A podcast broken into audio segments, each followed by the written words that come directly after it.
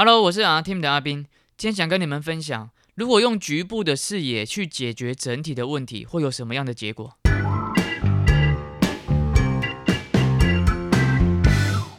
声音是这样子，声音是由很多不同的部分所共同运作而产生的结果。所以，当你声音出现了问题，我们就会去看到底你是哪一个部分出现了问题，那我们就会针对那一个部分去进行解决。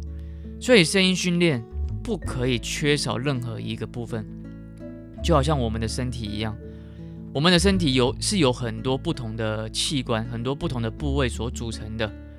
所以，当我们生病了，医生就会去看到底你是哪一个部分出现了问题，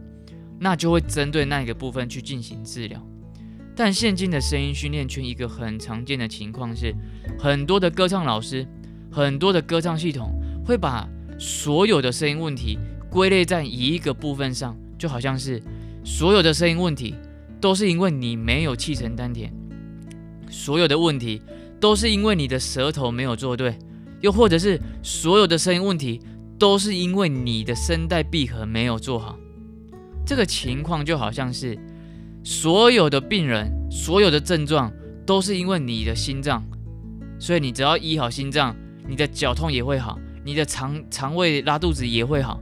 又或者是所有的症状都是因为你的脑袋坏掉了，